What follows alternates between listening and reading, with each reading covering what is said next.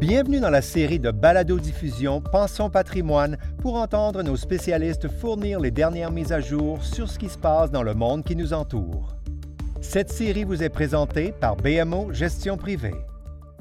Bonjour à tous, mon nom est Sylvain Brisebois, je suis premier vice-président et directeur national des ventes chez BMO Gestion privée. Aujourd'hui, je vais faire une mise au point rapide avec Richard Belly, spécialiste en stratégie, titre à revenu fixe et gestionnaire de portefeuille de notre groupe Service de portefeuille. Bienvenue, Richard. Euh, je compte aujourd'hui euh, sur vous euh, pour nous aider à comprendre ce qui se passe dans les marchés obligataires, l'évolution des taux d'intérêt, l'attitude des banques centrales et aussi quelques commentaires qu'on pourra aborder sur la question des FNB, les fonds négociés en bourse. Commençons donc avec la première question. Richard, pourquoi avons-nous vu les taux d'intérêt baisser si soudainement récemment? Merci Sylvain. Et euh, oui, on a vu une baisse extrêmement prononcée des taux d'intérêt euh, au cours du dernier mois. Euh, et je peux l'expliquer en réalité par deux étapes principales qu'on a observées à l'intérieur des marchés. premièrement, si on revient au début des, des, des, premiers jours de la crise, soit on revient à la fin mois février, début mars, avant ou au pratiquement au moment où on allait, on, allait appeler cette, euh, ce virus euh, une pandémie, euh, on a vu une augmentation des risques à l'économie et des risques pour les investissements. et ce qu'on a observé à ce moment-là a été un énorme flight to quality, m'excuserez de l'expression anglaise, mais une recherche de sécurité à l'intérieur des marchés euh, pendant que les investisseurs cherchaient absolument à protéger leur capital, ce qui a poussé en réalité les prix des obligations à mesure que la demande augmentait, euh, les prix des obligations les plus sécuritaires à augmenter et les taux d'intérêt euh, à diminuer très, très rapidement. Et quand on parle de produits sécuritaires, évidemment, on parle des obligations de la trésorerie américaine qui sont considérées les plus sécuritaires dans le monde, mais on inclut aussi euh, les obligations du gouvernement du Canada. À, titre d'exemple, euh, pour, pour, pour donner l'ampleur de la baisse des taux d'intérêt, on a vu les obligations 10 ans de, la trésorerie américaine baisser euh, dans les bas 30 points de base ou 0,3% et dans le cas des obligations gouvernementales du Canada dans le secteur 10 ans, on les a vu descendre jusqu'à dans les bas 20 points de base ou 0,2 c'était euh, vraiment un, mouvement très rapide. Ce qu'on a vu comme deuxième étape, deuxième réponse, est venu des banques centrales qui ont réalisé les besoins de couper les taux d'intérêt, mais aussi d'offrir une liquidité beaucoup plus importante à l'intérieur des marchés. Et à ce moment-là, leur réponse en termes de politique monétaire a été très prononcée, ce qui a offert un support supplémentaire aux taux d'intérêt, un support qu'on croit qu'il va être là encore pendant bien longtemps. Excellent. Merci pour euh, euh, ce, commentaire. Les banques centrales ont agi rapidement. Est-ce que c'était justifié? Puis est-ce qu'ils sont allés assez loin pour nous aider à, se, démêler de cette, de cette situation-là?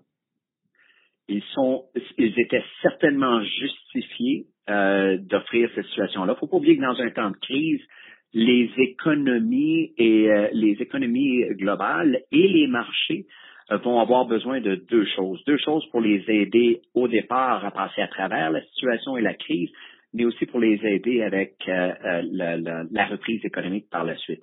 On parle, ce qu'ils ont besoin, ce sont des bas taux d'intérêt et ils ont besoin de liquidité, comme je le mentionnais en termes de, de, réponse politique dans la question précédente. Et les banques ont offert les deux, ils l'ont offert rapidement et ils se devaient de le faire. Et c'était leur travail de pouvoir le faire. Évidemment, bateau d'intérêt et liquidité ne, résoudra pas tous les problèmes euh, de la crise actuelle et maintenant on a besoin de cette réponse qui a déjà commencé au Canada et aux États-Unis, mais on a besoin d'une réponse agressive des gouvernements euh, en termes de, euh, de stimulus fiscal présent et à venir. Est-ce que les banques en ont fait assez? Pour l'instant, je pense qu'ils en ont fait assez. Et on attend la réponse gouvernementale, euh, mais il y aura toujours place à en faire euh, de plus en plus si le besoin euh, est nécessaire. Est-ce qu'ils pourraient en faire encore d'autres d'autres diminutions, puis en fait pousser les taux à un niveau négatif au Canada et aux États-Unis? C'est une question intéressante par rapport au taux négatif. Mais avant de parler de taux négatif, juste regarder ce que les banques pourraient en faire plus.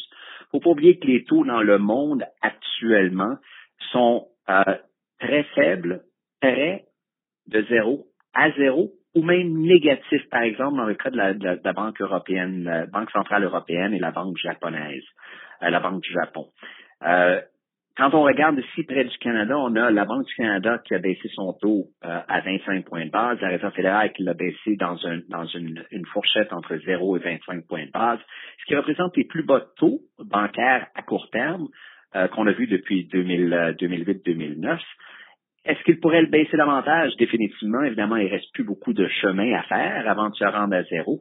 Et dans le cas de la Banque du Canada, elle aurait droit, dans, sa situation actuelle, de baisser les taux jusqu'à moins 0,5 Il faut être clair, les banques, euh, les gouverneurs des banques euh, et, euh, ont, bel et bien informé les marchés qu'ils n'ont aucun appétit pour l'instant de descendre, diminuer les taux dans le, dans le à zéro ou négatif et qu'ils prendraient toutes les mesures nécessaires autres avant de baisser ces taux-là.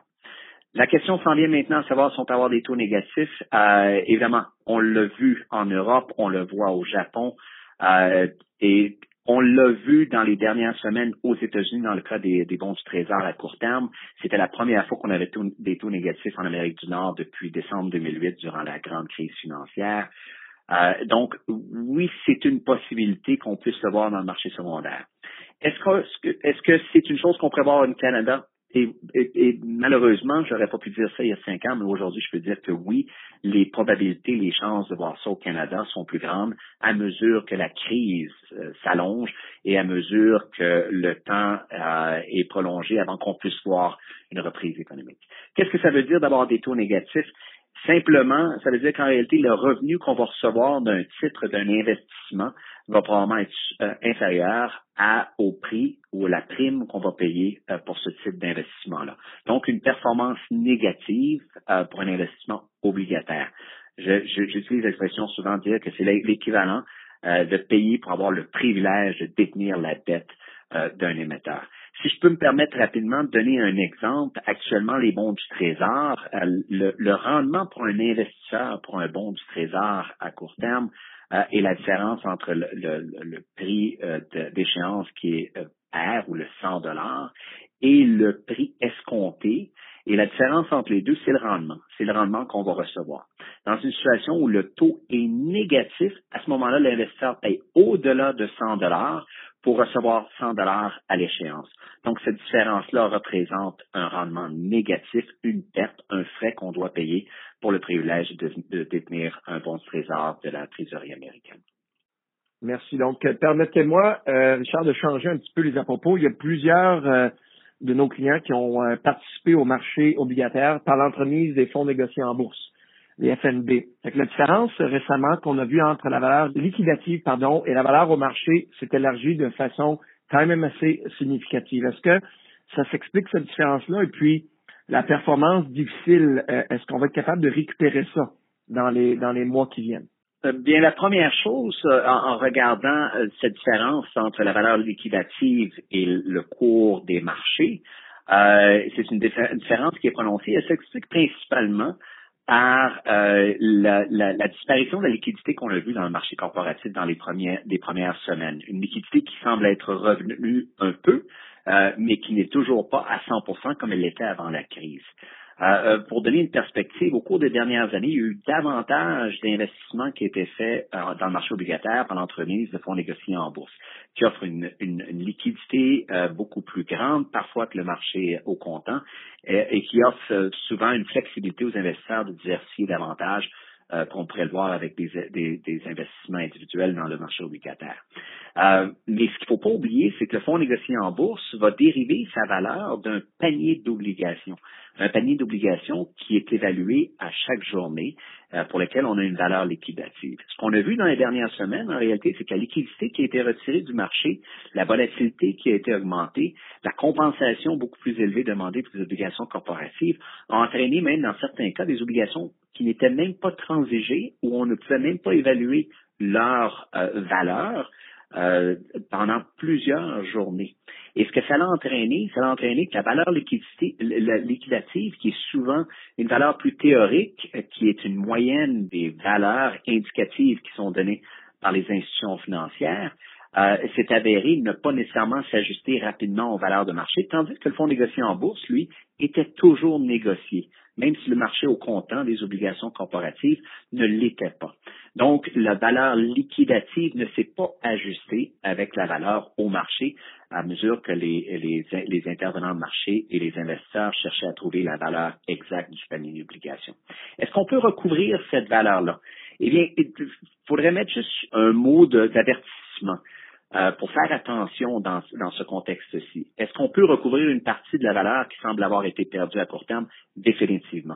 Le marché se calme, la liquidité qui est, qui est offerte par les banques centrales va aider et ultimement, avec la reprise économique, on devrait s'attendre à plusieurs de ces obligations-là de recouvrir leur valeur.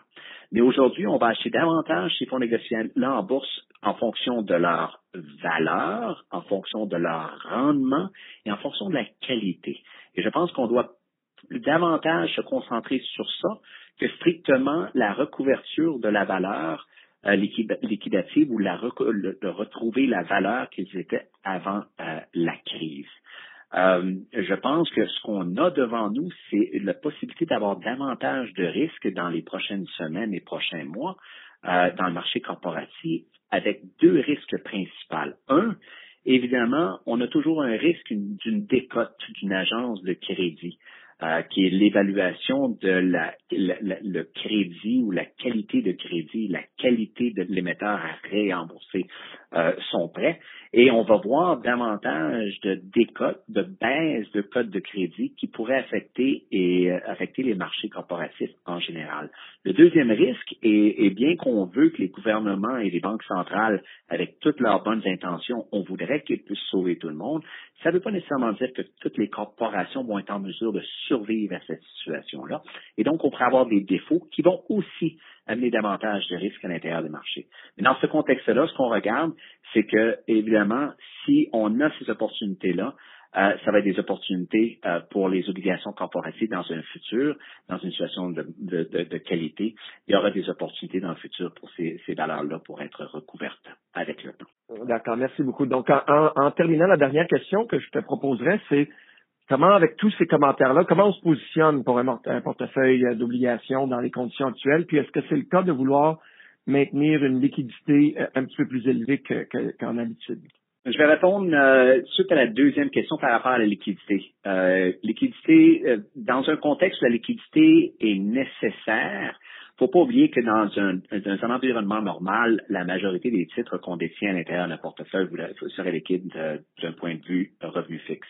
Euh, mais si la liquidité est nécessaire pour réinvestir euh, dans les actions lors d'un rebalancement d'un portefeuille ou que la liquidité est nécessaire euh, pour autre chose, faut pas oublier que les marchés demeurent volatiles euh, et si c'est le cas, euh, il est préférable de garder de la liquidité à l'intérieur du portefeuille. Il, il est préférable aussi, dans un certain cas, de garder un peu de liquidité pour réinvestir dans des opportunités qui vont se présenter au cours des prochaines semaines et au cours des prochains mois.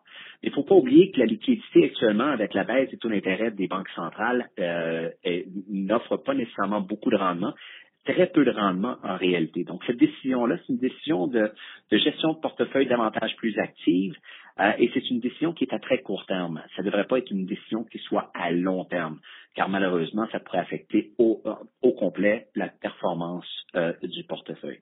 Quand on revient sur comment on se positionne aujourd'hui, évidemment, dans un contexte de crise, les obligations gouvernementales, que ce soit fédéral, gouvernement du Canada, les, les obligations de trésorerie américaine, gouvernement dans le monde, vont performer beaucoup mieux que le reste des actifs. Les provinces, les municipalités, les obligations corporatives de bonne et de moins bonne qualité, celles à haut rendement, qu'on appellerait en anglais John Bonds ou de pacotille, ces obligations-là vont performer euh, moindrement et vont, vont être en arrière de la performance des obligations gouvernementales dans les premières semaines euh, de cette crise-là. Mais évidemment, à mesure qu'on va voir des opportunités, à mesure qu'on va voir cette crise-là réduire et à mesure qu'on va avoir des opportunités lors de la reprise économique, il va y avoir énormément de belles opportunités pour ce groupe-là, que ce soit provincial, municipal et corporatif, pour surperformer ce que les obligations gouvernementales vont faire. Et à ce moment-là, ça va devoir, ça va, ça va requérir une, une, diversification plus grande à l'intérieur du portefeuille.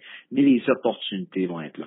faut pas oublier que le, le, le portefeuille obligataire devrait être la, la, portion la plus conservatrice, mais conservatrice ne veut pas nécessairement dire strictement investi à court terme, ça veut dire être investi dans un portefeuille très diversifié et on croit que du côté obligataire, il y aura aussi des bonnes opportunités de réinvestissement euh, dans, les, euh, dans les semaines et les mois qui, euh, qui sont devant nous. Merci beaucoup. Donc, euh, Richard, les paroles de sagesse nous éclairent aujourd'hui sur la perspective dont nous avons tant besoin. Vous êtes euh, et avez toujours été une ressource de confiance pour nous et nos équipes depuis plusieurs années. Fait on te remercie personnellement euh, pour le temps que tu as passé aujourd'hui et consacré avec nous. Surtout, j'imagine, la forte demande de, tes, de tes sages conseils. Nous faisons, nous nous faisons un plaisir de rester en contact avec vous au fur et à mesure de la situation euh, qui évolue. Et je continue d'inviter euh, tous nos clients euh, qui nous écoutent à rester en contact étroit avec leurs conseillers. Vous êtes la grande priorité pour nous, alors n'hésitez pas à poser vos questions et surtout à partager vos réflexions avec votre conseiller. Dans les moments comme ceux-ci, on nous explique que la communication sera de mise et puis plus ça s'améliore, meilleurs seront les résultats. Donc, par-dessus tout, restez en bonne santé, prenez soin de vous Merci Richard pour tes, sages mots aujourd'hui et bonne journée à tout le monde. Cette série de balado-diffusion vous a été présentée par BMO Gestion Privée. Nous vous invitons à vous joindre à nous à nouveau.